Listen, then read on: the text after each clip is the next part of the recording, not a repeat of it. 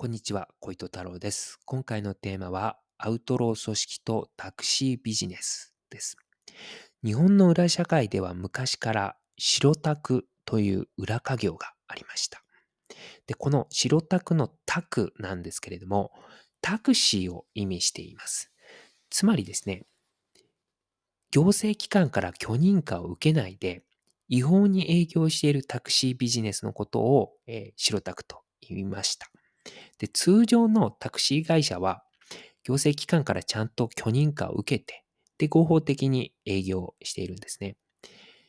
で、白タクのビジネスっていうのは、ただあの、一緒なんですよ。やってることは。お客さんを拾って、で、えー、お客さんをですね、ちゃんと目的地まで車を使って連れていくというのをやってるので、まあ、ほぼほぼやっていることは、まあ、合法の、えー、タクシー会社のビジネスと同じということになります。ただですね、これ、あの、真面目にやっている合法のタクシー会社からすると、白タクによってこれ売り上げを奪われているんですね。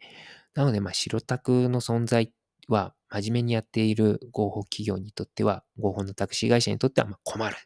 ものであります。で、あとですね、白タクは、まあ、裏稼業だけあってですね、料金がね、ちょっとね、場合によってはね、えー、違ってたりするんですよ。まあ、つまり、場合によってはこうね、料金を高くしたりしていました、白タクは。で、どういう時にやっていたかというと、白タクの主要営業エリアの一つとして、公営ギャンブル場と最寄り駅のこの行き換えでありますよね。そこを、えー、結構ね、営業エリアとしていたんですね。で、最寄り駅から公営ギャンブル場まで行く行きの道よりも、公営ギャンブル場から最寄り駅に、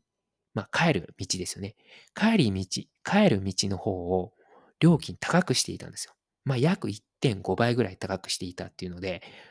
まあ、結構なんか1000円、行きが1000円だとすると帰りが1500円になるので、まあ、結構高くしてんなって感じなんですけれども。で、これね、どういうことかっていうと、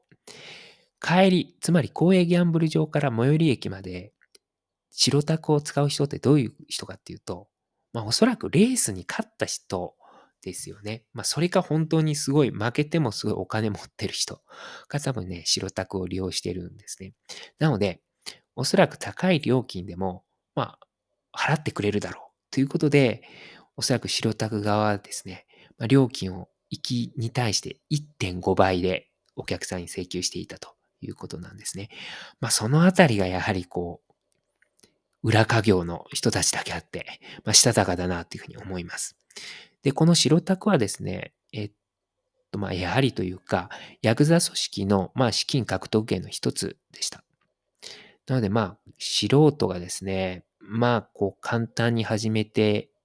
られるものでもなかったのかなというふうに思います。まあ、おそらく、まあ、個人がですね、裏稼業でやっていたとしても、まあ、ヤクザ組織に目をつけられて、みたいなことがあったのかなというふうに思います。で、海外の方に少し目を向けてみると、東アフリカのですね、ケニアの方で、まあこれタクシーではなくミニバスになるんですけれども、えー、ミニバスがあるんですね。で、ケニアのミニバスはですね、マタトゥーと言います。で、このマタトゥーの利権、ミニバスの利権をめぐって、アウトロー組織同士でこうね、揉めたりすることがあるということなんですね。まあ、なので、ケニアの裏社会と、そのマタトゥー、ミニバスの方でこう何かつながりがあるのかなっていうふうに思うんですね。まあ、いわゆるまあ、白タクならぬ白マタトゥーみたいな違法のマタトゥービジネスがあるのかなみたいなことなんですかね。ちょっとそこは、そこまでちょっと詳しくはね、調べられてないんで、ちょっと推測で今言ったんですけれども。はい。あとですね、ちょっと日本の話に戻ると、昔ですね、あの、ヤクザ組織の親分がですね、合法企業の、えー、合法のタクシー会社を経営していたというケースもあったんですね。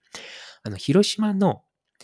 内越信夫っていうヤクザ組織のね、親分がいたんですけども、その人はですね、神谷町タクシーっていう、まあ、ちゃんとしたタクシー会社を、えー、経営していました。で、この神谷町タクシーはですね、1960年頃、